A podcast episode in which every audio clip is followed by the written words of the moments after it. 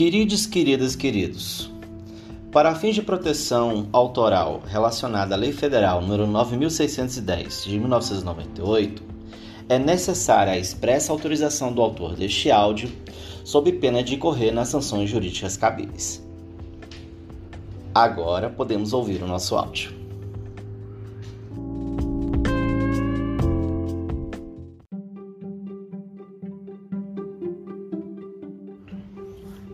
Olá, tudo bem? Eu sou o professor Wagner Rodrigues e este é o Testa do Cipó, um canal de áudio para falar sobre teoria do Estado, ciência política e um pouquinho de conjuntura jurídica e social no Brasil e no mundo. Vocês estão preparados para esta aventura audiosensorial?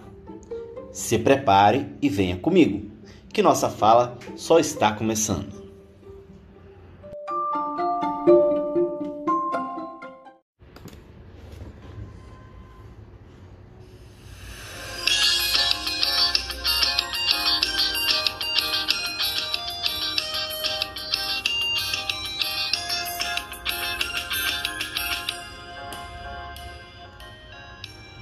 Pessoal, tudo bem com vocês?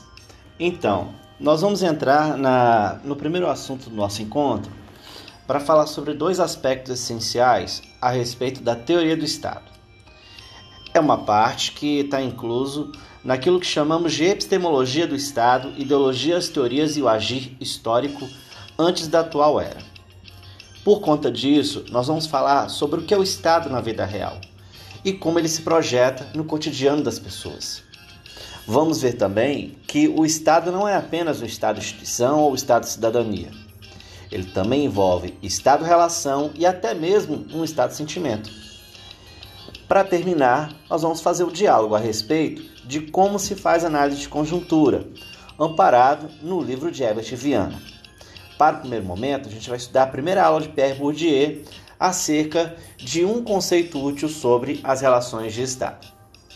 Vamos embora?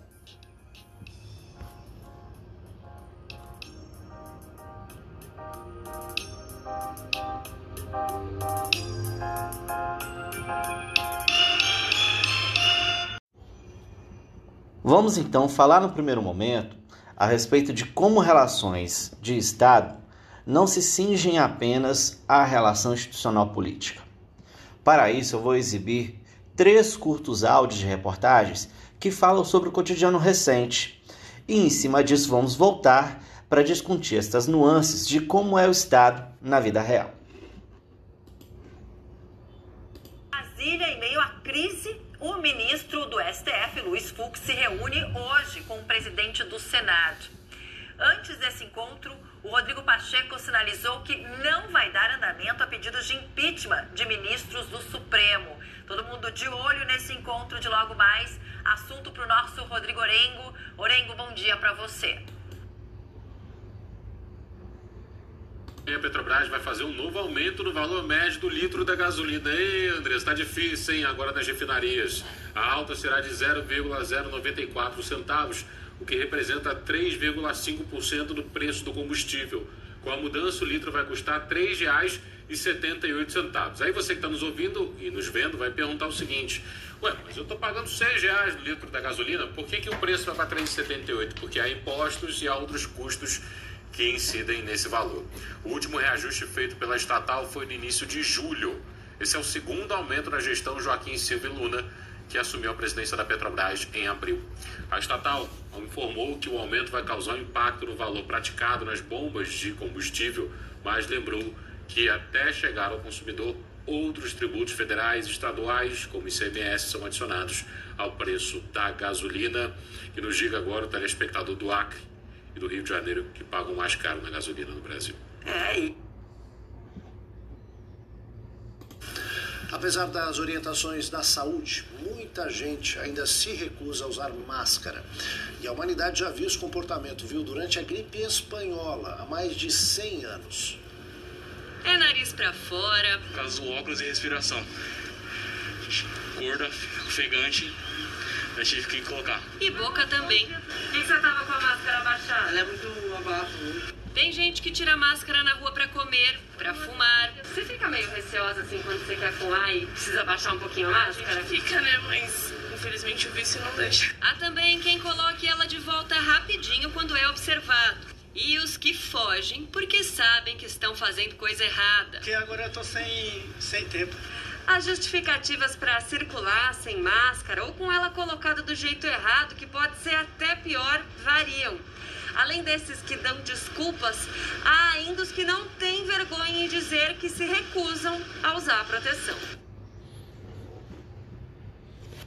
Três situações do cotidiano que certamente falam para nós nuances de como o Estado acontece na vida real. Não nos preocupemos apenas pelo fato de que o Estado se manifesta nos poderes institucionais. Na nossa atual é, contemporaneidade, é assim que acontece.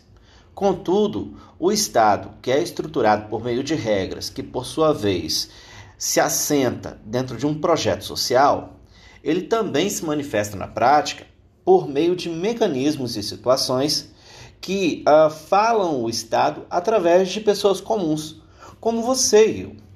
Por isso que na lição sobre o estado de Pierre Bourdieu, em aula proferida no dia 18 de janeiro de 1990, a, a primeira parte que ele expõe no livro é uma espécie de objeto impensável. Como se pensar o Estado fora do Estado enquanto instituição uh, formal. Em primeiro lugar, é preciso entender que os poderes exercidos em sociedade, eles não se fecham dentro de um conceito de Estado o Estado político, o Estado institucional, como estamos acostumados a lidar. É por isso que o Estado na vida real, de certo modo, se expressa por meio de decisões e atitudes feitas por você e eu, que certamente influenciam sobre o cotidiano das pessoas mais próximas de nós e com certeza de pessoas que estão ao nosso alcance, seja ela próxima ou remota. Isso faz com que o Estado não ocupe um lugar neutro. Muito contrário, o Estado ocupe um lugar multidimensional e que interage com todas as ideologias, com todas as expressões de ideias e com todas as formas de pensamento que fazem a nossa sociedade ser cada vez mais complexa. E neste sentido, realmente fica uma situação interessante, porque até regimes autoritários passam por esse dilema, uma vez que o pensamento não é sequestrável, ou melhor, pode se sequestrar, mas não pode ser aniquilado. Por conta disso, o Estado é o que fundamenta a integração lógica e a integração moral do mundo social. E o consenso fundamental sobre o sentido do mundo social, que é a condição mesma dos conflitos a propósito do mundo social, diz Bourdieu. Nessa situação, a gente vai compreender que o Estado se dimensiona muito além do que os campos de poder como eu já tinha dito outras vezes, clássicos e expostos como os espaços reconhecidos como da definição política.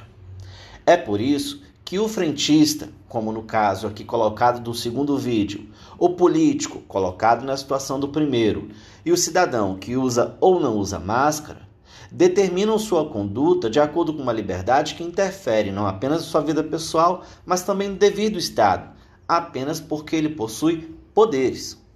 Este poder, seja ele institucional ou não, faz com que o Estado seja muito mais do que apenas a dimensão política, embora esta seja compreensível e até analisável dentro de uma estrutura de uma disciplina, como a de teoria, teoria geral do Estado, e que nós vamos observar ao longo desse caminho.